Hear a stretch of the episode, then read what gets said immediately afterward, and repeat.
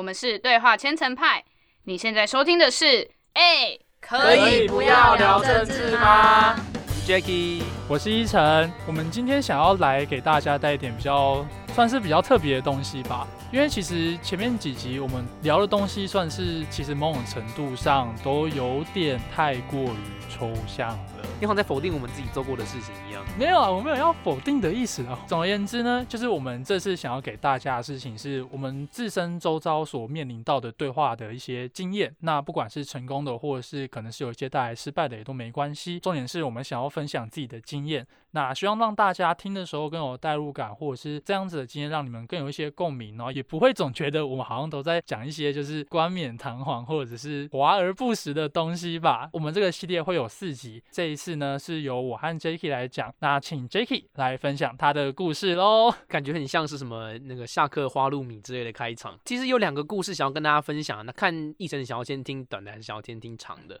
我觉得一开始先吃点淡菜就好了，听点短的。那我就讲一个我上礼拜跟我妈妈聊天的故事好了。就是我现在住外面，就是不太常回家。不过因为我公司其实就在我妈家附近，所以其实偶尔会回去。然后有一次就是下班之后去找她吧，我们就在聊天。然后忘记为什么突然聊到就是她跟她朋友出去玩的事情。然后就说，哎，那朋友其实跟你认识很多年啦，就感情应该也蛮好的。他就突然有点就是脸色一沉，他就说上礼拜他们出去的时候，好像他同事是个男生，他就说他就被同事摸手了。怎么讲？那个情境应该是可能他们还在聊天，然后那个同事可能想安慰他什么的，然后就把手放在他的手上，这样就拍拍他，就有点就是就停留几秒钟，有点暗示的味道吧。然后妈就觉得有点不舒服。他的第一个反应，他跟我说是他觉得就是我做错了什么吗？他说就是哎。我又没有勾引你，或是我又没有释放出什么讯号，为什么你可以这样子对我？我是不是做错了什么事情？当时我听到的时候，其实有点难过。因为我想到的其实是蛮多，我们在就听到可能一些呃女性或是一些就是讲人好了，人们被可能被性骚扰或是被不当的触摸的时候，其实社会上的反应其实都会是检讨那个被害人说，哎，你是不是穿太少了，或者你你为什么要就是这么样招摇什么之类的。然后我妈的这个经验其实也让我就是反映到说，哎，其实这种事情是在任何人身上、任何年龄、任何性别都会发生的。就有点借着这个机会，我就跟我妈说，就是我觉得你不要这样想，不用检讨自己，因为你绝对没有做错事。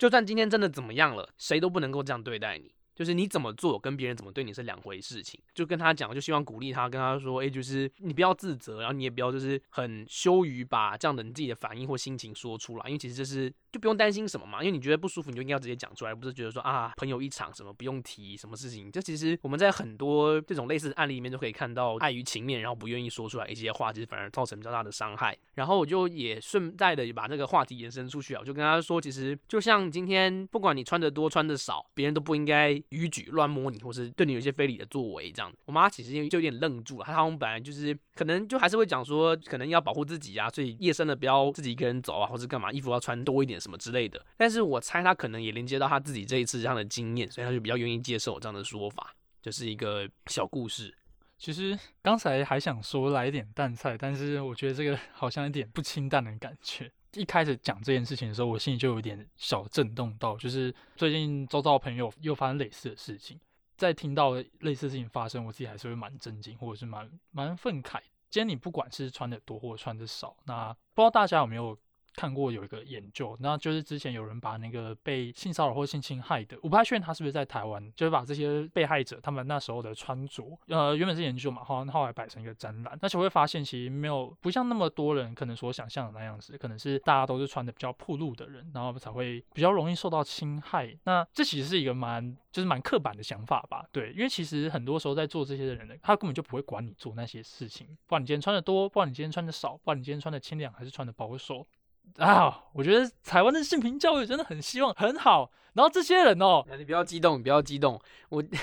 我分享这个故事的原因，其实不是想要就没有想要挖这么深啦，没有想要讨论就是关于性别平权啊，或者是性别意识这样的问题。我想要分享的反而是我在跟我妈聊这件事情的时候做的一个就是小小的尝试吧，因为在。这样好像又在贴标签了。我猜就是对长辈来说，对女性来说，就是为了自保，他们都会选择可能就多穿几件衣服，或者就是像我刚刚讲说什么，就是可能晚上就不要自己一个人走啊，不要走在比较黑的地方，不要走在不安全的地方等等的。基于自保做出了一些这样的就是自我的限制。然后我觉得，就是我妈可能抱持这样的想法啦，就是她生了两个都是儿子，所以她不太会碰到这样的问题。但她自己是女性，所以她可能会对于自己的穿着、对于自己的就是行为会有一些要求。那我只是想要就借这个机会，把她的经验放大到可能其他情况下，她可能会有点反对，或是有点犹豫。像我刚刚说，诶，我跟他讲说，你不应该检讨自己，你不用觉得自己做错了什么，然后把这个延伸到说，诶，像其他情况下，不管穿着多寡、穿着如何或是行为如何，都不应该被这样对待。我把他的经验稍微放大一点点，然后他起先有点犹豫，后来可能想了一想之后，觉得可以理解这个逻辑关系了，可以理解就是诶，我今天的这样的遭遇其实跟那些人其实没有差多少，他就觉得比较可以接受了。这是我想要分享的主题啦，就没有想要跟大家讨论就是太严肃的话题，所以我才觉得这是一个淡菜。哦，我我懂 Jacky 的想法，但确实啊，Jacky 他也有做到非常好的点，就是我在假设我的母亲遇到类似的事情的话，我可能就会比较。停留在刚才，也许有点偏向情绪面的情况，在这种情况下，会不会是真的对他是一个同理的想法？那可能又是另外问题了。我在想，那会不会我这样子反应，也许有可能会有造成一些对方他自己的更多的不快感？那这可能是我在情绪当下来临的时候比较难去注意到的事情，对吧？那 Jacky 一直都是我们最棒的乖宝宝，可以不要讲这种冠冕堂皇的话吗？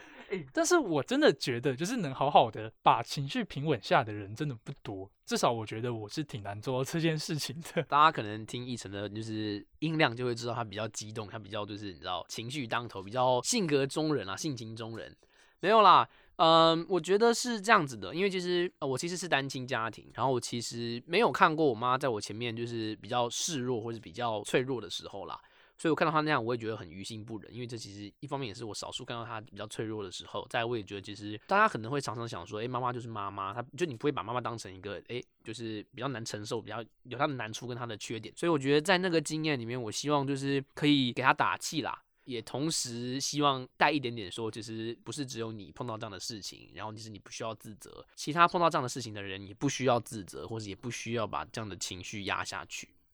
嗯，大概是这样子。其实我觉得。就这些事情很棒，就是以 Jacky 他所作所为。那我现在对于后面那一段故事会有更大的想法，就是会更期待说 Jacky 会分享什么样长点故事。就是我跟我女朋友的爸爸不小心聊了一个多小时的政治，这样议题性比较高，所以我其实也很难重现那时候对话的场景。那我就简单的讲一讲好了。就是说政治其实也不是那么就是刻意说，哎，我们坐下来就是聊政治吧。你想想看，你跟你女朋友爸妈吃饭，你会想要聊政治吗？虽然我跟我女朋友交往很久了，但看到她爸爸，我还是会有点就是你知道，有点嘎嘎，想说就是不好意思，我跟你女儿同居这样什么什么之类的。第一次见面吗？不是啊，我们见面很多次了，但但其实就见面很多次之后，还是会有一点害羞或者不好意思。当时我在他们家吃披萨啦，吃完之后我就在那边看书休息这样，然后他妈妈就看到我在看书，问我说我在看什么。我在看的是一本叫做《时间不感症者》的书，就是不 no 嘛，然后感是感动的感，症是症状的症。那其实在讲的事情是，它算是一本中国的游记吧。他是一个台湾的作家，然后他同时当时是交换生啦，就是他在研究的是一九三零年代的一个小说家叫刘纳欧，就是他去中国交换的时候，就顺便的去走访他当时那些景点，这样。他其实有一些台湾的当代年轻人对于中国的一些想象。就是一些比较这样的问题啦，就是他可能看到一些当代中国的问题，然后其实跟我们对于中国的想象或者想法其实是蛮契合的。然后他女友妈妈就问我说我在看什么，就跟他讲了这一段故事，就讲说哎，当代中国的一些状况什么的。然后他爸爸那时候在书房里面就是看书，就是听到我讲这句话，然后他就走出来，然后就开始跟我讲说啊，就是什么这一代年轻人对于中国的想象其实就是有点夸大的啦，媒体都会渲染一些可能中国的消息或讯息什么的，中国好的东西都没有讲啊，就都讲一些不好的，比方说可能中国什么发射什么卫星啊，但媒体都没有讲。然后我就我当时是有点想说，呃，我没有想跟你聊这个啦，万一我跟你立场不一样，然后。我们吵架了，那我女友怎么办？但是我同时有点好奇，就是为什么他会这样想？因为我其实不知道到底这些事情是真的假的嘛，我不知道到底就是到底有没有发射卫星嘛，所以我就说哦是哦，那你这讯息怎么看到的？他说我都从 YouTube 上看的啊，就现在媒体都偏颇嘛。他当时他没有讲中天的事情啦，不过我猜他可能有暗指这件事情。然后不管，反正我就蛮惊讶，说他就是来源是 YouTube 的。后来他又在分享一些他自己是在软体业工作啦，然后做了二十几年吧。他就在分享说，他可能在软体业看到一些台湾的产业问题啊，然后对于中美贸易战，对于中国科技的产业一些有一些跟我们年轻一代有些不太一样的观点，就是我觉得他是产业中人啊，他看到的一些分析应该是蛮妥当的。好奇多过想要就是跟他争吵这件事情啦，嗯，我就觉得说他的观察也许没有错，然后我觉得对我来说就是一个获得一些新知的机会，当然就是后续查证是必要的啦，不过就是这样的一个交流，聊了一个多小时啊，然后。就没有争吵，然后也没有就是比较情绪性的时候。就后来我女友出来之后，我们就这个话题就结束了。这大概是这个故事。其实你那一个小时主要偏向是一个资讯的接收这种感觉。对，我觉得我花蛮多时间在听他讲的，然后就是他也会给我很多讯息啦。我不知道真伪，但是我就会引导他多说一点点。就我觉得这一点还蛮有趣的，就是一开始是听到那个他的消息都是从 YouTube 来，那一开始我的直觉是想说，哇，YouTube 好像应该也不会有想象中那么客观的感觉，毕竟是大家都可以上传影片的地方。但其实后来又稍微想一下，就是之前的一些长江大水那些新闻或者是一些片段。蛮多也都是从那些 YouTube 不知道是哪些人上传的东西，然后上传上来，然后可能就放到 PTT，然后或者是比较反中立场的一些媒体上面。就是我还也在想说，也许我们平常所接触到的资讯，跟我们平常定位中的中老年人所接触到的资讯来源，并不会有那么大差异。那可能比较大的差异事情是，我们的来源可能比较多元，那也比较知道怎么去做一些比较。这不是说他们不会去做比较，而是可能是我们有比较容易禁用到不同的东西。其实没有那么完全同意，我觉得这也是一部分是我保持聆听态度的原因。就是我觉得我们也没有站在绝对的高度可以去评判到底我们是不是真的比较多元，我们是不是真的比较会就批判性思考这件事。批判性思考，我觉得就是你需要衡量就是多元不同的观点嘛。那我们到底有没有真正去理解另外一边的人在想什么？我们有没有看过另外一边消息来源是什么呢？我猜是没有的。因为其实不管是我们在社群网站上面，其实我们只会按赞我们自己喜欢或支持的东西嘛，它就会形成一个同温层，一个过滤泡泡。我们获得的资讯都是我们认可的。那我们现在又不看新闻，又不看电视媒体，那这样我们获得资讯其实很单一。然后我们就算获得了一些跟我们不同立场的资讯，其实也是经过消化或是二次转译的。那我们真的可以认为我们获得平衡观点了吗？我们真的可以做出好分析了吗？我就是觉得不尽然啦。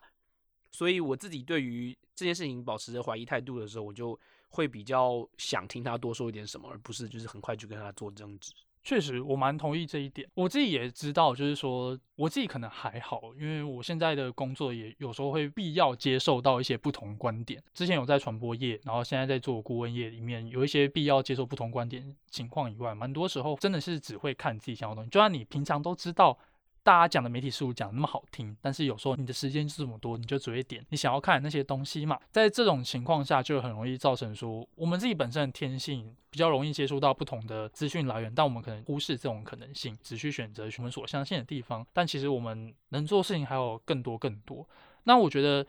这他自己做的也很棒，就是他今天是不熟悉这个产业的，然后他是保持一个比较聆听的态度。就是我们现在在聊天的人，或者也许听众也是吧，就是可能大家年龄程度比较低。那我也相信，就是可能不是刚踏入产业没有太久，那就是你不太可能去真正了解另外一个你不熟悉的产业那边的全貌。但是在我们的一些既有的这些限制下面嘛，就是我们好像要坚持的某一种立场情况下，那就会有一些比较偏颇的想法。其实我们可能会觉得对方偏颇，他们为什么要站在？可能我们想象中轻重立场去评论一些事情，但是可能却忽略了，可能他某种程度上，中国真的是有做一些蛮有实力的改变。刚刚提到软体业，我就觉得蛮有趣的，是因为，哎，我上个礼拜刚好有去一个算是一个论坛啦，对，那里面就是有在讨论一些 AI 的发展，里面就有提到说，就是 AI 发展里面这件事情在。中国政府或者是中国当地的几间比较厉害的企业，他们可能甚至不是在不止在亚太，也许在全球上面都有一些领先的程度哦。不过我觉得很有趣的事情是，我这边有个小岔题，就是它里面有分享一个小东西，就是他们有一个自己做一个小测试，是拿去测他们之前有一套人脸辨识系统。简单的说，就如果你今天没有带票卡还是什么的，你可以只靠你的人脸辨识，然后就可以直接进那个地铁站。然后结果他们之前做了一个小面具，进去就可以发现可以盗刷这种感觉，就是你可以盗用别人的脸皮，代表说他们的其实。还没有到那么完善、那么进步，但是可能却有实施在某一些车站上了。那个讲者他就说，当时做出这个测试的伙伴，因为这件事情有上当地的媒体，但他又说他至少有一个月都不敢出门。真的是有点小岔题啊。但是我觉得还是要回到刚刚讲那件事情，就是说我真的是非常有感觉，是呃，比方说就是听到有一些朋友。他可能今天在对待中国态度，也许跟他对待美国态度是蛮类似的，但是却因为我们本身的一些偏见吧。那当然，我们有这些偏见也不能说是我们的问题，但是却会因为这样子，却导致了可能接收一些新资讯的可能性。最可怕的事情是，也可能会因为这样子就缺失了一些对话的机会，因为我们很容易这样子就。不喜欢去听他们想要表达的东西，我们只会觉得啊，你这个就是轻中啊，你这个就是被什么蓝青蓝的媒体或轻重媒体所带坏的资讯啊，他们发射卫星一定都是假的啦，他们动不动就要死之猪瘟呐啊！我觉得奕晨现在又把话题带到一个非常抽象的层次，那我就把它拉回地面上来了。我觉得对，我觉得你刚刚讲的没有错，就是因为其实我觉得我们知道的不够全面，所以其实有时候很难做出一个比较完整、比较就是颠扑不破的分析。你刚刚提到说，哎，就是很快帮别人贴上轻中，但他其实可能就只是想表达自己的立场或者他自己的观察而已。我觉得这其实是很重要，就是其实蛮多时候我们会很先入为主的先把别人列入一个二分法里面，他跟我一样或不一样，他是赞成或反对。但其实很多事情比这个复杂很多。就先成派以前在做对话分析的时候，会其实希望大家把人分成四个象限来考虑啦，不是只是二而已，而是它是可能是四。然后四的里面其实就是随着你在 X Y 轴上的变化，不管是你赞成多一点，或者热衷度或冷漠度高一点点，可能会造成你在象限上的不同变化。我觉得这个分析是比较细致一点点的，它会让我们比较不容易在对话一开始的时候帮别人贴上标签，然后造成对话进行不下去。所以其实我刚刚。就跟你有爸爸聊天的那个经验，我其实是得出了几个结论啦。我自己是觉得，首先就像我刚刚提到，没有人可以站在绝对的高度去判断到底谁对谁错啦。就其实彼此都是有点一知半解，甚至可能在刚刚那个产业情况里面，是我就我知道的比较少，他知道的比较多。如果我就用我自己的理解去跟他争执，其实没有什么意义啊。所以我觉得就是，与其真的面红耳赤，不如就是多听人家想就想要讲什么啦。然后其实。多听个一次两次，你自己之后去做一些功课，有些判断了之后，才有可能有进一步对话的可能性啦。当然也不是说你就一直听，然后就不自己做一些吸收，但这样永远都只是就是被动的听人家讲话而已。然后另外一件事情是，就是对于消息的不信任吧，就是他对于现在媒体就是很片面的偏向某个政党或者偏向某个立场，其实是有一些反对或者有一些迟疑的。讲实在点，就是像中天这样子啊。中天被关台，其实就是也是很争议的事情嘛。有些人支持，有些人反对。那这样我觉得其实很根本的问题是，当我们对于消息来源都有这种基本上的不信任的时候，就是诶，我不信任你看过的东西，然后你不信任我看过的东西，像其实我们很难有对话基础啊，因为我们从源头就不信任对方了。这个是我觉得有点遗憾的事情吧。然后这个我也在想要怎么样去做弥补。然后最后一件事情其实是我觉得现在录音的时候是十二月嘛，然后其实大选已经就是过了快一年了。我觉得在大选之后，其实蛮多人都面临到可能自己或者是周遭的人都有一种就是对于政治的关注，对于政治议题的热忱，其实有慢慢下降的趋势啦。所以其实我自己之前就有这样的焦虑，就是我们要怎么讨论政治，我们就会不会继续的可以在生活中讨论政治。然后在这个经验之后，我的体悟其实是我觉得保持着就是诶，我想跟你聊政治这样的心态，其实会让这个对话变得有点奇怪。就很难想象说，我今天就是跟你坐下一层，我们坐下来说，哎，我们来聊莱猪的话题，我们来聊台虎精酿的话题，他有点刻意啊。然后你也很难在真的日常对话情境中做出这样的一个场合，有这样的机会去认认真讨论事情嘛？很多时候其实都是话题，就是自然而然接一接就过去了。然后其实这样自然而然接一接过去，反而其实会让对方在分享他自己的想法的时候，比较不会很尴尬，或是比较不会特别有芥蒂。他不会觉得说，哎，你是不是想要干嘛？就想到那时候大选前，我跟我妈或是跟家人聊说，哎。就是我们来聊一下，就平权公投。他就说你要干嘛？你要说服我是不是？就他们就会特别有警觉心，你知道吗？我觉得就是在大选之后，在这样的日常情境里面，我觉得是什么话题其实都可以接到政治话题去的，因为就是生活及政治嘛，对不对？其实都是混在一起的，所以其实你怎么接，其实都可以接过去。我就觉得啦，就是有些人会很排斥或是很不愿意开口聊政治，是因为他们觉得聊政治就一定会吵架。但我觉得，就是真的没有开口，就没有在日常对话中这样很随意的接过去的人，其实当然会抱持这样的想法啦。就但是其实你真的没有事，你真的不会知道。我就聊了一个小时，都没有吵架，那所以其实这就是一个我觉得还蛮不错的一个示范了。讲示范好像有点怪怪的，就是不错的练习啦。在对话过程中，我也没有觉得自己有什么情绪起伏，反正就是就了解他多一点点了，然后。好像就是还有机会可以继续聊下去。我们又收集到一个成功的范例了，反正 Jacky 是我们的乖宝宝。那我觉得刚才那点特别有感触，就是比方说之前大选的时候，直接坐下来跟家人聊到说，你要不要？我们来聊一下平权公投。那真的好像对方可能就会一些排斥感。但对我来说，其实就像我说，我好像我都已经加入千层派，那也许真的想要做一些沟通。但是其实我印象很深刻，是之前大选的时候，那时候我妈就问我说：“你想要总统要投谁？”那时候其实我第一个反应就是说，我为什么要跟你讲？就跟他说啊，我就看心情投啊。我那时候的回应是这样子，就我是摆明是不想跟他聊这件事情的。那等到后面他一直挖我之后，反正那时候很主动想要对话，反而是我妈。但是我一直拍摄的对话是是我。那我为什么会有这样子的想法？也确实像自己说的，就是其实我怕我们会吵架。总归来说，就是为什么会有这个情况？为什么我会担心会吵架？就是因为聊政治嘛。但是聊政治为什么会导致吵架呢？所以后来回过头想这件事情，会不会只是因为我跟我妈平常只是太少接触了，听到政治两个字就直觉的像会吵架？在某种程度上，我们好像把这些很复杂的东西，或者是你跟家人、你跟你想聊的对象的人，甚至他本身可能就有点争议性啦，或比较复杂一点。但是在这个情况下，我们是把对方变得又有点太扁平吗？这太单一这种感觉，就是他除了是跟你聊政治的人以外，你还有很多关系啊。就是你跟他平常的相处，绝对不太会有这么多的等式发生。但是一碰到政治，好像就是有一个很等式，政治等于吵架。等到大选结束之后，才发现就是他是愿意听我说，我就有一个很深的体会是说，我真的好像没有很用心的去经营我跟我家人的关系，才会导致这样事情的发生。那所以之后在讨论一些议题的时候，因为有这次的纳色经验，所以不会有那么大先入为主的感觉。那当然也可以就是透过一些其他的方式去聊，就是像这里刚刚讲的，不一定要好，我们直接坐下来聊政治。这样子的话题可能反而会比较尴尬，而是我们直接透过一种比较自然而然的方式来讲吧。那这样子的话，对话就可以如期的展开。平时的时候也可以多多储值信用资本。真的真的不要觉得那个就是一个等号，政治等于吵架，而是可能可以去回顾一下，说会不会是你跟他的关系平时之间就有点疏于沟通，然后直接把对方放在一个奇妙的刻板印象上面，贴了一堆标签。然后又不想去撕它，我觉得听起来奕晨想要把这个就是结尾，但我想要补充两件事。第一个是我觉得他刚刚谈到，就是对话中其实跟长辈跟父母对话嘛，其实就是不是政治等于吵架，其实就是还有很多很多关系的。你们其实比起所有的事情来说，你们更重要的是你们是家人。这个东西我觉得关系这件事情是比什么东西都重要的。然后意识到关系可能不够坚强，或是不够有弹性到可以讨论政治话题，我觉得这是一个很重要的事情啦。所以我觉得你刚刚的分享也蛮好的。然后我自己的想法是，其实就是我们常常在讨论议题或者我们想要表达某些理念的时候，我们会觉得这个理念就是我们的全部，然后我们会无法跟其他相反意见、相反立场的人共处一室，或甚至是就是搭同一班公车之类的。就有时候对家人也是如此，但其实家人不见得像我们一样把这些议题看得这么重啊。他们可能就觉得说，哎，我今天跟我儿子闲聊两三句，哎，他就跟我吵架了，就是干嘛嘞？我只是想要跟他聊天而已啊。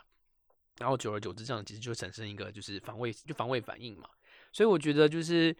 意识到关系这件事情，还有意识到其实对方不见得把这个议题放在这么优位，也是一件很重要的事啦。第二件事情讲完我就差不多了，就是那个乖宝宝这个标签，就是大家成为乖宝宝一定都是有当过坏宝宝的时候，所以之后有机会跟大家分享我做坏宝宝的时候的一些就是失败的对话经验。我觉得真的是。这里分享这两个故事都非常有趣，希望大家都听到这次的话都会有一些收获。我们就是直接分享我们自己周遭活生生的真切的对话案例。这些事情真的是不用太觉得是一件非常难开口的事情。当然，最重要的事情，我们一定要注意的事情是不要让对话就是直接停在这边。那我们要保持的是对话可能性。那这也是我们一直想要传达的事情。这是 J.K. 案例，其实就有非常明显的表达出来。其实用一种站在对方的角度上面看看的感觉，那或者是不要直接把自己的一些标签或者是自己的一些观念，就是死死的刻在那边，会有更多可以聆听的可能性，也有更多可以促进对话的机会。